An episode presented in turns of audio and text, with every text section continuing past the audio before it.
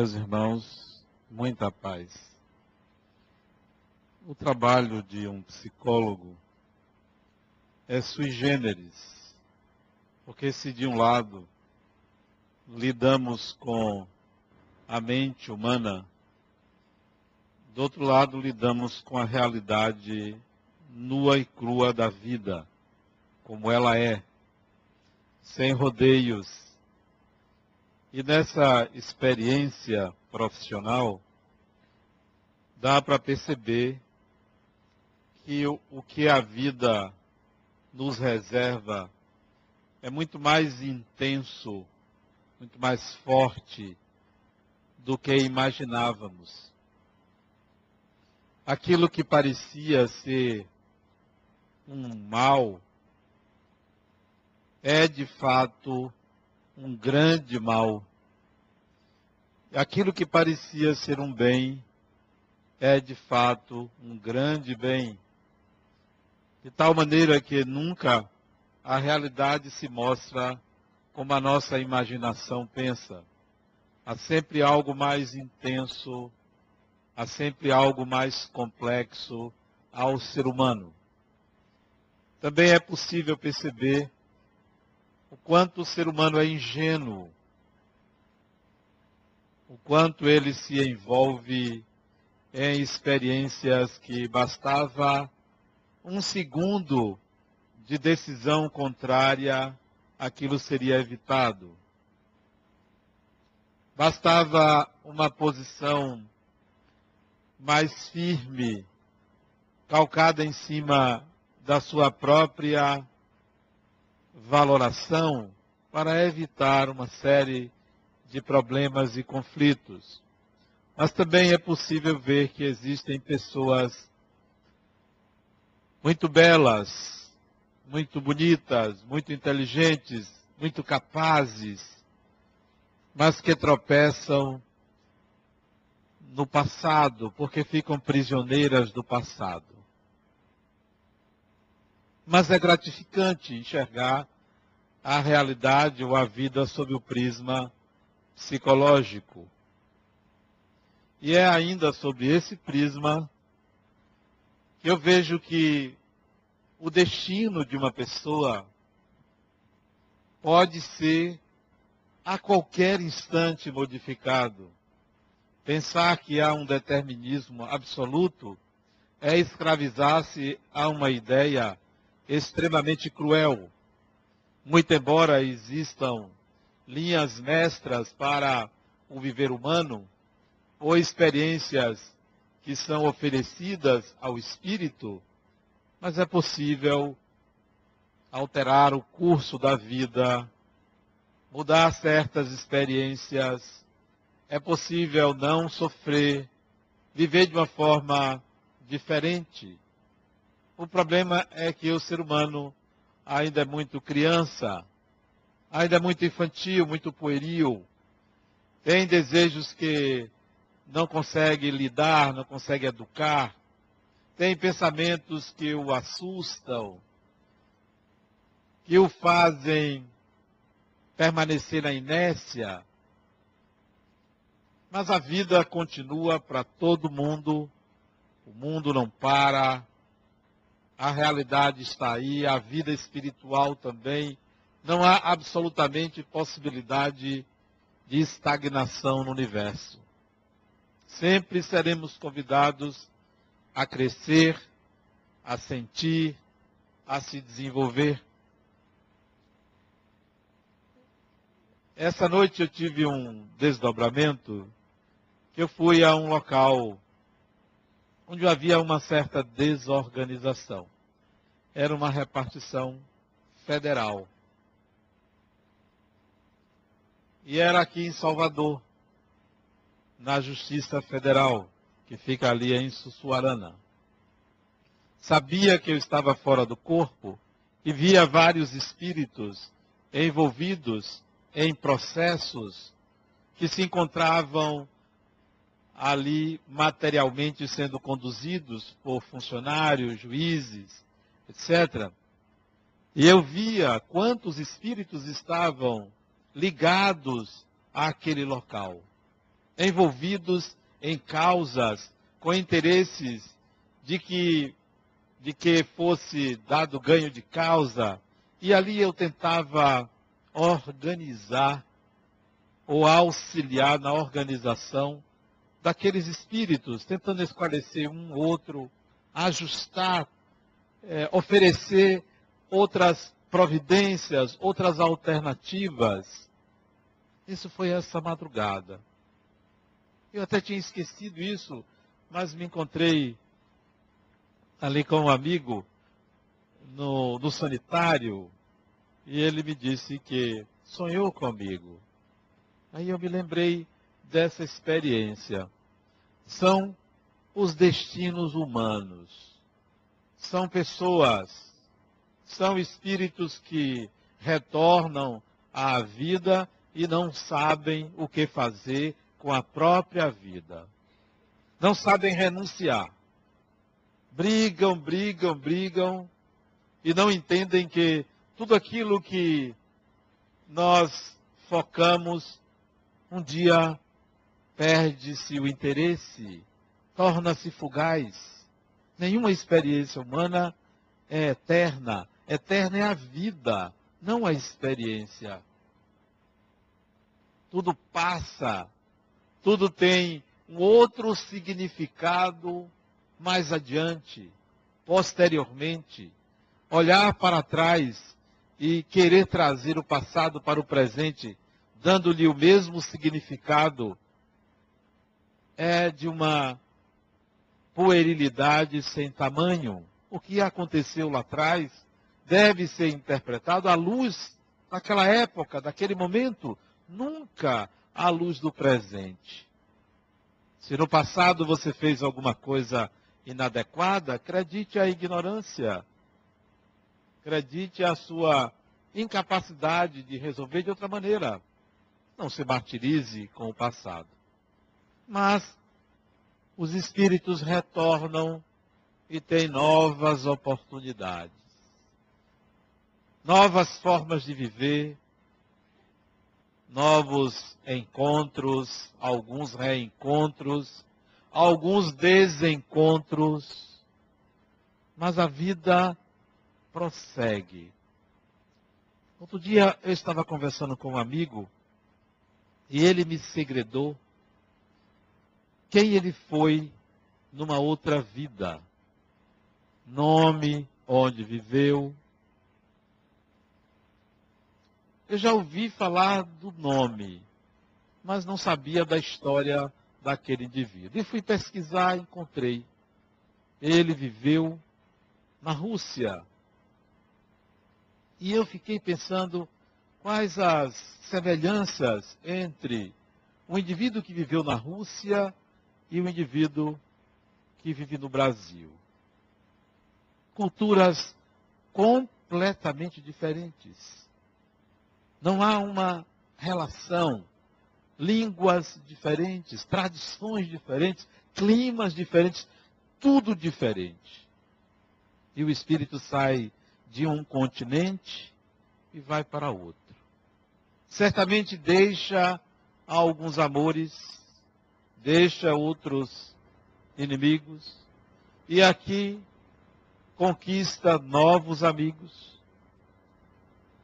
Não creio que ele tenha inimigos, mas vai viver uma outra história. A questão é, para quê? Qual é a finalidade disso?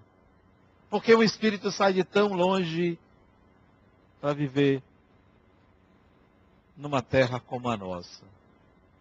Eu acho que há alguma coisa a aprender em nossa cultura, que difere de outras culturas. Como também sair daqui e viver na Rússia, há algo que aprender que aqui nós não sabemos, não conhecemos. Essa mudança é como se fosse um período sabático para o espírito. Vivia sob determinados princípios, vivia uma história que se repetia. Olha, sabe uma coisa? Eu vou sair disto. Vou reencarnar ali. Demorar uns 100 anos.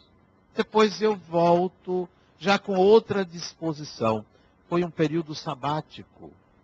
A gente pensa que o período sabático só é aqui, uma semana, um mês, um ano. Não. Uma encarnação pode ser um período sabático. Pode ser uma mudança de curso. Pode ser.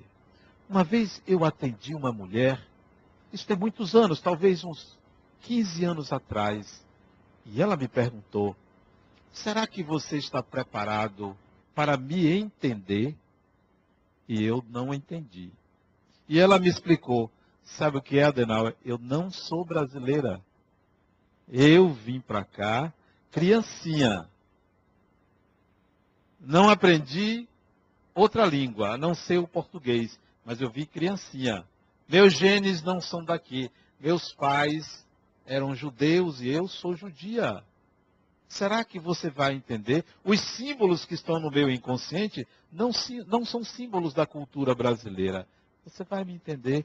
E ela tinha razão. Vem de outra cultura.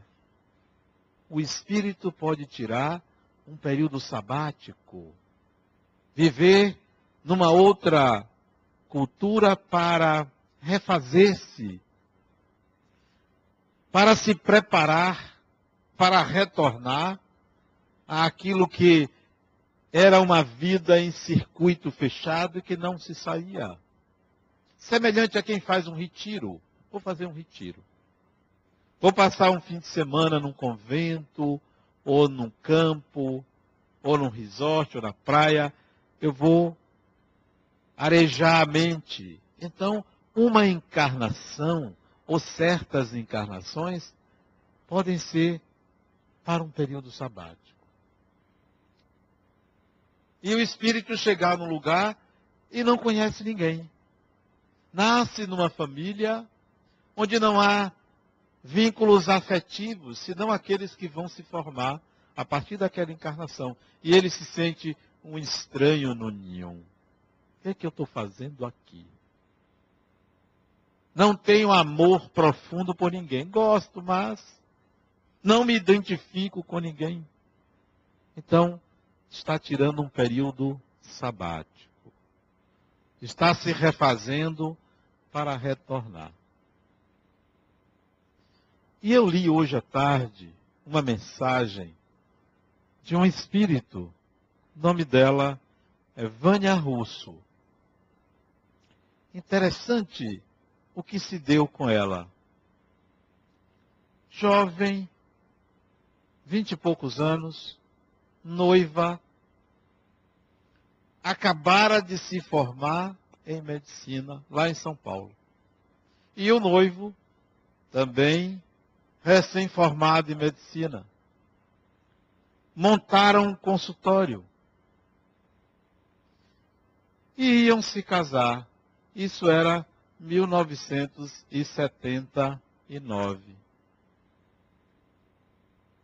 Em meio aos preparativos do casamento, ela descobre que ela tem um câncer linfático. E naquela época, a medicina não estava tão avançada para a detecção e para a cura. Ela desencarna. Eu pergunto a vocês, o que quer a vida ao oferecer à pessoa um destino uma oportunidade médica, ia se casar, iniciar a profissão, estava em dúvida se fazia residência em pediatria ou outra especialidade, bonita, tudo pela frente e desencarna. Que destino é esse? Que proposta é essa? O que, que a vida quer para esse espírito? Ah, não, mas isso é karma. Karma, para mim, é uma palavra que significa ação. E é preciso ter muita percepção para não é, entender karma como um determinismo. Karma é ação. Não. Alguma coisa mudou a trajetória desse espírito. Alguma coisa. Alguma coisa mudou o destino. Outubro de 1979, ela desencarna, lá em São Paulo. Vânia Russo. Tinha uma irmã, essa irmã ficou desolada com a morte dela, os pais, o noivo, e ela desencarna. Preocupada com os sinais da doença, um câncer linfático, os sintomas eram difíceis de serem detectados, se confundiam com vários, várias outras doenças, foi galopante, ela desencarnou rápido. Ainda no ano de 79, no final do ano de 79, ela procura uma amiga, ela desencarnada, desencarnou bem, tranquila, lúcida, procura uma amiga de nome Teresa, médium, e diz: Minha amiga, eu estou viva, a vida continua. Tenho saudades de meus pais, de meu noivo, de minha irmã, de você. E ela só procurou a amiga porque a amiga, quando ela desencarnou, ficou zangada com ela porque quando ela desencarnou, a amiga não estava na cidade. E ela achou um absurdo a desencarnar, desencarnar sem ela se despedir. Veja que funciona essas coisas. Funciona. Tem gente que quer receber mensagem desencarnada e nem procura. Funciona. Os espíritos também precisam de um certo lobby, né? Interesse. Então, ela aí vai, amiga, para dizer, não, fulana, não, não se magoe, não. Não foi possível. Eu adoeci e morri logo. Mas estou aqui. Três meses depois, três meses depois, desencarnada, ela vai a Uberaba e manda a seguinte carta pelo médium Francisco Cândido Xavier no início de 1980. Olha que carta ela escreve. Querida mãezinha e querido papai, recebam com a nossa Vanise, irmã dela, os meus melhores pensamentos de carinho e reconhecimento nas preces com as quais rogo a Deus nos envolva em sua bênção. Então, de entrada, ela cita o nome dos pais, não, cita o nome da irmã. Estou ainda muito surpreendida com o que me vem acontecendo desde outubro, a fim de expressar-me na segurança que desejo. Quer dizer, ainda estava se acostumando à desencarnação. Havia só três meses. Mas cita a data, outubro.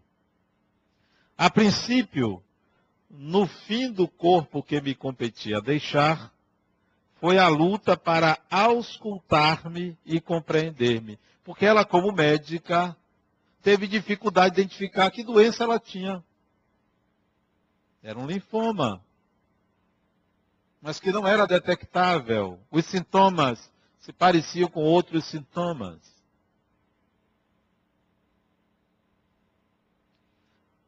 A doença que ela cita que tinha era uma doença chamada Hodgkin. Nunca ouvi falar. Os conflitos, porém, não se dissolveram em minhas indagações. Debati-me até que me rendesse a evidência pela qual admiti a expressão deficitária dos conhecimentos que se adquirem aí no plano físico, em matéria de corpo e vida orgânica, célula e ciência de curar. Então, ela coloca os limites da medicina, da ciência em relação ao corpo. Certamente não menosprezo a escola em que me formei para servir. A medicina ainda não atingiu a verdade, mas está sempre em caminho certo, de vez que não aceita afirmações que as suas próprias experiências não conseguem provar no terreno das observações, repetidas e confirmadas tantas vezes quantas julgue precisas para aceitar determinada conclusão. É um método experimental. Entretanto, pais queridos, eu seria demasiado ingênua se não tentasse observar as ocorrências da vida em mim mesma. Ainda assim, não obtive maiores esclarecimentos que concederia a mim própria se ainda estivesse por aí, experimentando aprender sempre mais. Então, ela procurou meios de se curar e não conseguiu. Não conseguiu. Nem entender a própria doença que foi galopante.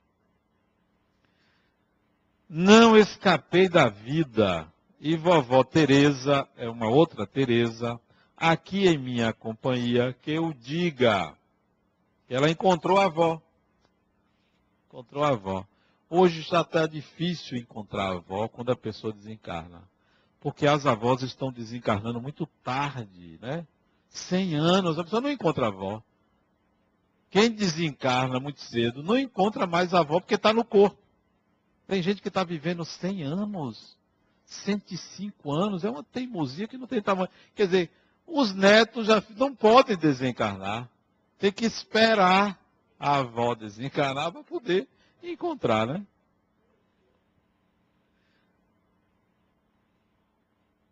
Porquanto, se não lhe recebi o carinho sem agradecimentos, também não deixei de azucriná-la com perguntas que ela buscou solucionar com a fé. Dentro dessa fé, procurei reencontrar-me e renovar-me. Aliás, não passei de aprendiz sem maiores incursões na prática do que se me fizeram um longo e laborioso currículo de lições. Ela não era espírita. Ela não estava acostumada à ideia espiritual. Razão pela qual muita gente chega no mundo espiritual ignorante. E aí tem dificuldade. Não é porque não era espírita, não. É porque ignorava. Reencarna não lembra, não estudou o assunto, desencarna na ignorância e dá trabalho. Isso ela coloca aqui. Não consegui tratar de qualquer assunto nosso do lado de cá, na base de explicações racionais, fora dos princípios da fé religiosa, porque meu objetivo primordial era o de reconfortá-los informando-lhes aos corações quanto à continuação da vida. Então a preocupação dela não era se instruir, era reconfortar a família. E ela deixou.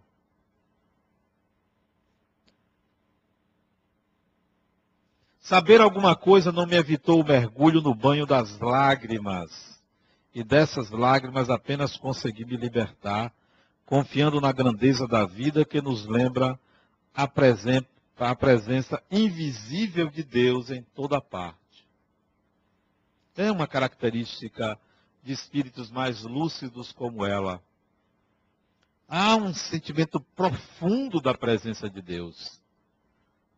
Não há um sectarismo religioso, mas um sentimento de Deus. Não importa a religião.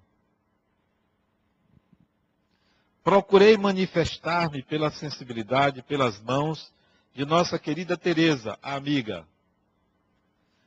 A querida irmã pelo coração, que de tanto se magoar ante as minhas despedidas, me deixou uma porta aberta no coração para que eu lhe falasse. Então, como a amiga ficou incomodada, ela aí foi procurar essa amiga para se comunicar. Felizmente, ela e eu conseguimos muito, porque todos vocês começaram a refletir com mais acerto e eu me via necessitada de algum diálogo com a nossa Vanise, a irmã dela, e com o nosso Roberto, o noivo. Vamos ver como é que ela trata essa questão do amor. Porque ela estava noiva, ia casar. Certamente amava esse homem, como homem. E agora, como fica? Será que ela vai esperar por ele? desencarnar, Será que ele deve ficar casto para se reencontrar com ela? Vamos ver como é que ela trata esse assunto. Eu, quando vejo isso, eu só me lembro de um episódio com a minha esposa que eu já contei aqui. Que nós fomos ao enterro. E eu perguntei a ela se eu desencarnasse, se ela ia casar de novo, né? E para minha decepção, ela disse que sim, né? E aí eu guardei aquilo, eu digo, eu desconto, isso não vai ficar assim, né? A gente perdoa, mas não esquece, eu, eu vou descontar. Depois aconteceu outra oportunidade, e aí veio a indagação se ela desencarnasse, se eu arranjaria outra, disse outra e preferencialmente de sua irmã, né? A irmã caçula, ela mais magrinha e tal, né? Por quê? Porque eu herdaria duas vezes, pegaria duas heranças, então eu descontei. Mas vamos a o caso dela com Roberto, o noivo. Isso está nesse livro. Ide. Vozes da outra margem. Tem aqui a foto dela, tem tudo, tudo documentado. Graças a Deus pude cortar o epicentro de nosso desespero recíproco. Porque ele ficou desesperado e ela também. E ela disse: Eu pude cortar o epicentro disso. Peço-lhes auxiliar-me na pacificação do Roberto, ainda desajustado perante a situação. Claro, ele ia se casar com ela, montaram consultório juntos, fizeram planos. Ela desencarna, ele ficou desajustado, isso é lógico. Com o amparo das bênçãos divinas, ele viverá e será feliz, tanto quanto merece. Ela já coloca um, olha, viva a sua vida, porque eu vou viver a minha. O casamento é até que a morte os separe. Mas isso é uma bênção, rapaz. Até que a morte os separe, né? Que bom, né? Para algumas pessoas, não. Não quer que a morte separe. Mas, felizmente, isso a gente não precisa mais se preocupar, porque está lá na declaração, até que a morte os separe. Né? Mãezinha, aqui o amor se amplia consideravelmente a meu ver, olha o que ela diz, a ideia da posse desaparece. Isto é, ninguém é de ninguém. Ninguém é de ninguém. Que bom, né? Que bom. Eu tenho uma amiga que ela me contou, só alguns anos atrás. Ela se casou, se separou, e ficou. Bordejou aqui e ali, mas não deu certo com ninguém. Chegou perto dos 50 anos, 50 e poucos anos. Ela se lembrou do primeiro amor dela, quando ela tinha 17 aninhos. E ele tinha também 17. Você lembrou dele? Naquela época não tinha redes sociais para ela sair atrás, ficou da lembrança. Mal sabia ela que na realidade ela estava sintonizando com a onda mental dele. Ele conseguiu localizá-la. Ele também tinha se separado. E ele encontrou ela. Naquela semana que ela lembrou dele, ele ligou para ela. Que coincidência, não? É sintonia os espíritos se atraem, se procuram, se buscam. E aí saíram. Saíram e lembraram daquela época, né? Daquele amor adolescencial. E re resolveram, naquela mesma noite do primeiro encontro, passar isso a limpo. Né? Concretizar esse encontro. Só que nada funcionou para ninguém. Pronto, acabou ali. Se despediram, e nunca mais se viram, porque aquilo só tinha valor e sentido para aquela época. E tem gente que vive do passado. E ela diz, a meu ver, a ideia de posse desaparece. Queremos, acima de tudo, a felicidade. Isso ela dizendo de lá. Queremos, acima de tudo, a felicidade das pessoas que amamos, sem qualquer propósito de escravizá-las. Mesmo de leve, ao nosso modo de ser, mesmo de leve. Não quer, espíritos mais esclarecidos não quer de jeito nenhum que quem ficou aqui siga o seu modo de pensar, o seu modo de ser. A noiva se funde, ela dizendo, a noiva se funde na confiança fraterna e se transforma em irmã nessa química de amor a que me reporto. Então ela já declarou aí para ele três meses que já não era mais a noiva, mas sim a irmã. Acabou, meu amigo, ó. Foi bom enquanto durou. Agora você é livre e eu sou livre. Mas ela continua a falar desse amor. Nosso caro Roberto, porque a carta é dirigida aos pais, né? Nosso caro Roberto, o noivo, será guiado por Deus à felicidade. E creiam vocês, os familiares queridos, que me sentirei realizada em matéria de alegria, com a alegria dele e com aquela alegria outra que eu possa ver em nossa casa. Então veja que ela se desliga dessa relação. Se desliga na intimidade dela.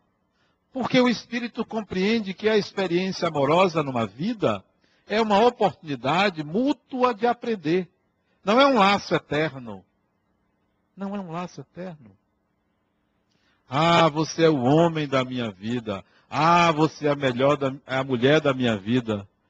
Isso se refere à experiência do dia a dia. Esta encarnação, e olhe lá, porque a mulher da sua vida, o homem da sua vida, é até que apareça um outro ou uma outra mais adequada, melhor. Ou se aquela experiência não der certo. Não existe essa conexão entre dois seres que seja eterna. Até porque você pode reencarnar, se relacionar com a pessoa, amar essa pessoa, ser amada por essa pessoa, reencarnar juntos, continuarem companheiros, se reencontrarem uma, duas, três, quatro, dez encarnações, isso é possível, ou mais. Mas chega um dia que o próprio espírito entende que aquela relação se esgotou no que um pode acrescentar ao outro. E, meu bem, pode ir. Sabe aquele amigo nosso que você gostava dele? Vá, você vai casar com ele. Pode ir. Eu fico aqui dessa vez. A mesma coisa ela pode dizer a ele. E depois se reencontram. Isso não tem a menor importância do ponto de vista da evolução dos espíritos. Mas a nossa mentalidade é que, não, não pode se envolver. Eu estou falando em encarnações diferentes, não é na mesma encarnação. É encarnações diferentes. Sim? Qual é o problema? É mais ou menos nesses termos que ela coloca. Tudo vai bem porque entre nós não existe qualquer mal que devamos lastimar. Porque ela não deixou pendência com ele. Nada a resolver, nenhum conflito. Não eram brigados, se amavam. Então, ó, não tem nada a lastimar, nada a lamentar. Que causa física me haverá fornecido passaporte para cá? Sinceramente, não sei. Ela não tinha ideia da doença. Porque naquela época a medicina não conseguia explicações para a causa. A etiologia das moléstias, por aqui, apresentam severas limitações, porque esbarramos em outros princípios. Porque estes outros princípios eu tive que regressar à nossa moradia espiritual em outubro findo, e não antes e nem depois.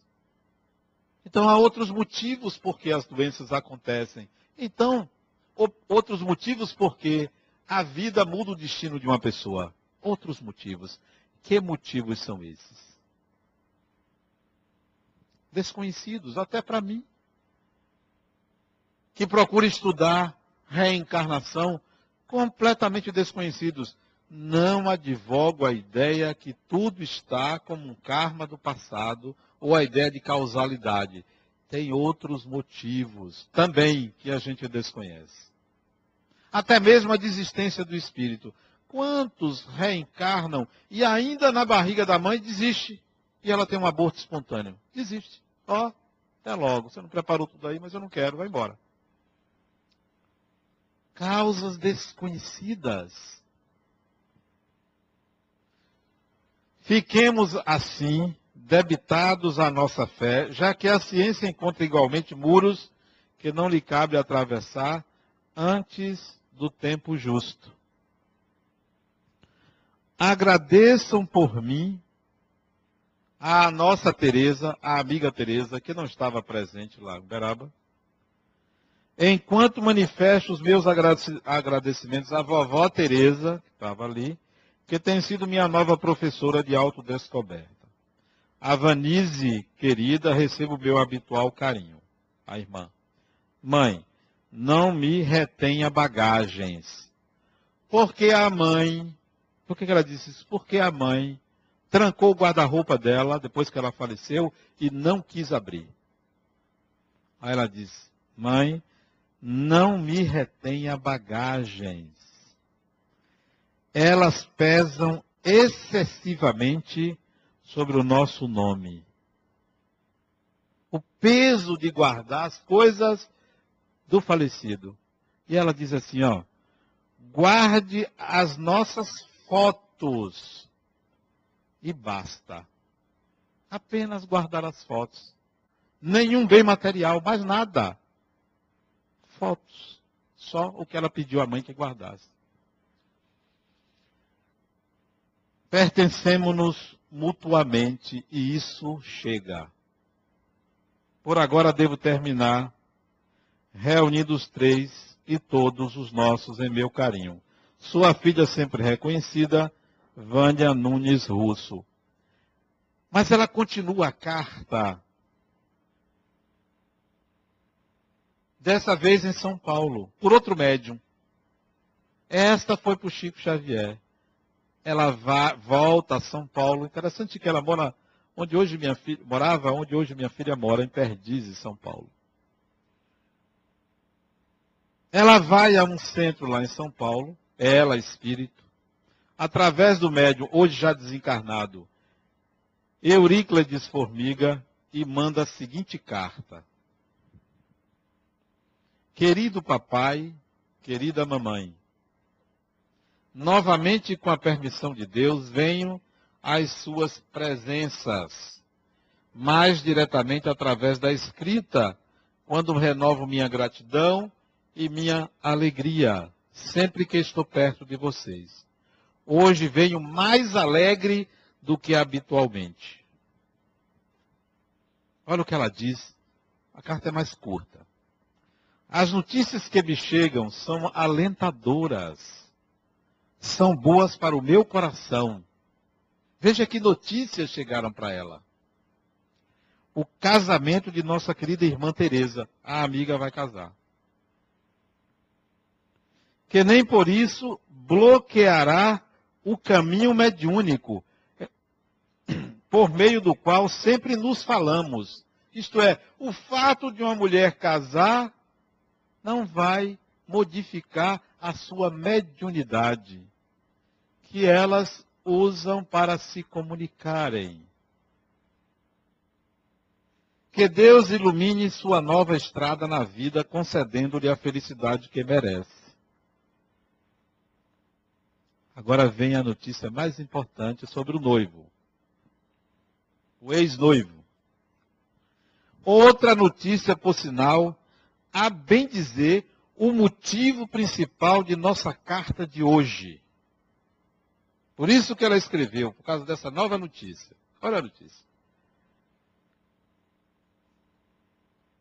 Essa carta ocorreu três anos depois da primeira. A primeira foi em fevereiro de 1980, três meses depois dela desencarnar. Essa foi em março de 83, três anos depois. Outra notícia, por sinal, a bem dizer, o motivo principal de nossa carta de hoje é a renovação do ideal de felicidade no coração do nosso Roberto. O que, é que ela está dizendo? É a renovação do ideal de felicidade no coração de Roberto. Deve ter se apaixonado por outra pessoa. E é por isso que ela vai escrever. Vamos ver o que, que ela diz. Essa é a notícia. Confesso que auxiliada ainda uma vez por vovó Teresa e outros amigos espirituais, tenho colaborado na medida do possível para ver para que se concretize o sonho que, nas, que nasceu na alma do nosso inesquecível irmão.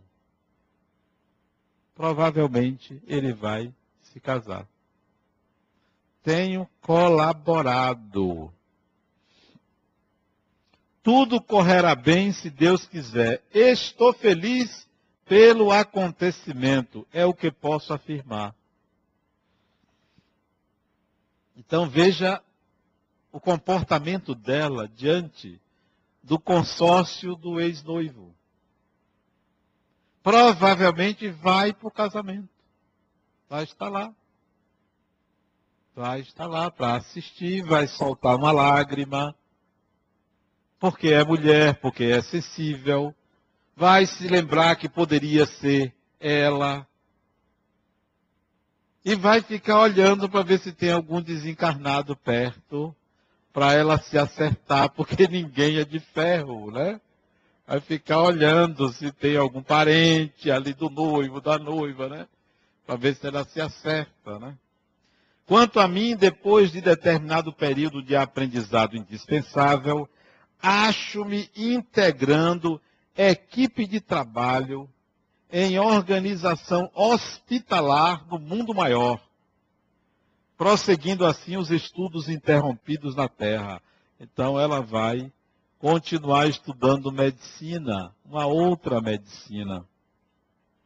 Muitos, muito me servem as orientações e as experiências nesse campo adquiridas aí na escola e no convívio com mestres e alunos no abençoado terreno da medicina. Deixo para a Vanise, a irmã, como sempre, meu beijo muito carinhoso.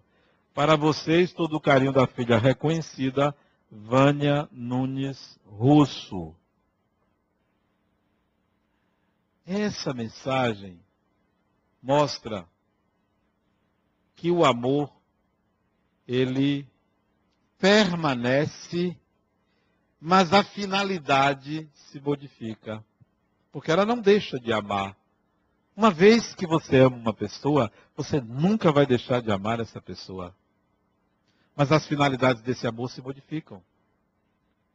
São ressignificadas ao longo do tempo. E quem ama uma pessoa, não importa se a relação é de amizade, é marital, é de irmão, é de amigo. Porque o amor subsiste a qualquer tipo de consórcio ou qualquer tipo de relação.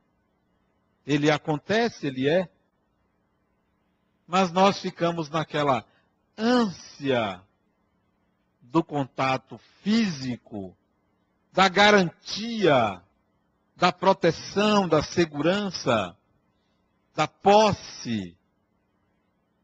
E aí acontecem as experiências extremamente negativas, como vimos recentemente em São Paulo, depois de quatro anos de separado, ele vai e contrata uma quadrilha para assassinar a ex-mulher insatisfeito, porque ela estava namorando uma outra pessoa. É um espírito atrasado, inferior, que não consegue educar suas emoções, seus sentimentos e compreender que ninguém absolutamente é de ninguém, que ninguém tem a posse de ninguém, que a melhor coisa é você não querer nada do outro que ele não queira ou não possa lhe dar. O amor não, não deve ser mendigado. Afeto não se mendiga. Ou o outro lhe dá, ou você dá, ou é preciso que você aprenda a conquistar. O destino, o nosso destino, é claro que ele traz linhas mestras. É claro que ele traz experiências de difícil mudança, mas é possível modificar ou pelo menos viver a experiência com uma outra disposição, de uma outra maneira. Já que eu tenho que passar por isso, eu vou relaxar. Eu vou viver isso diferente. Eu não vou me desesperar, me precipitar. Eu não vou me colocar como mais um problema. Eu não vou sofrer porque a vida me colocou para viver isso e eu não tenho como modificar. Eu não sei como modificar. Já que eu tenho que viver isso, eu vou viver isso com outra disposição. Eu vou viver em paz aquilo que eu não puder mudar. É isso que eu coloquei na palestra passada sobre o amor fati que Nietzsche falava. O amor ao destino. Eu vou vivê-lo da melhor maneira possível se eu não puder modificar. O que eu puder modificar será vivido de uma forma muito agradável, muito salutar, sem aquela aquele medo da vida. Ah, eu tenho medo que venha coisa pior. Se vier coisa pior para mim, aquilo que é pior será vivido da melhor maneira possível.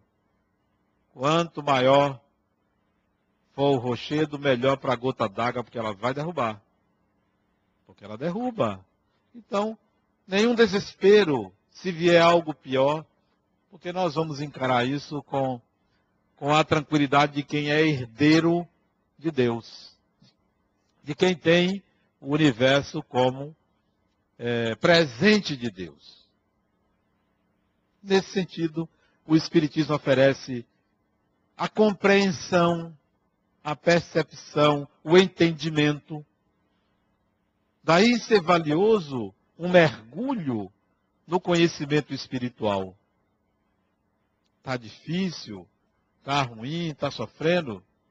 Faça silêncio e mergulhe na sua própria alma. Busque o esclarecimento espiritual. Você vai ver que aquilo que era um elefante se transforma numa formiga. Aquilo que era incomensurável torna-se um grão de areia. É a nossa percepção que é, é falha. Eu hoje fui consertar esse óculos, que estava com uma linha que eu amarrei. Tem mais ou menos dois meses que estava com a linha amarrada aqui. Né? É apego ao óculos. Né?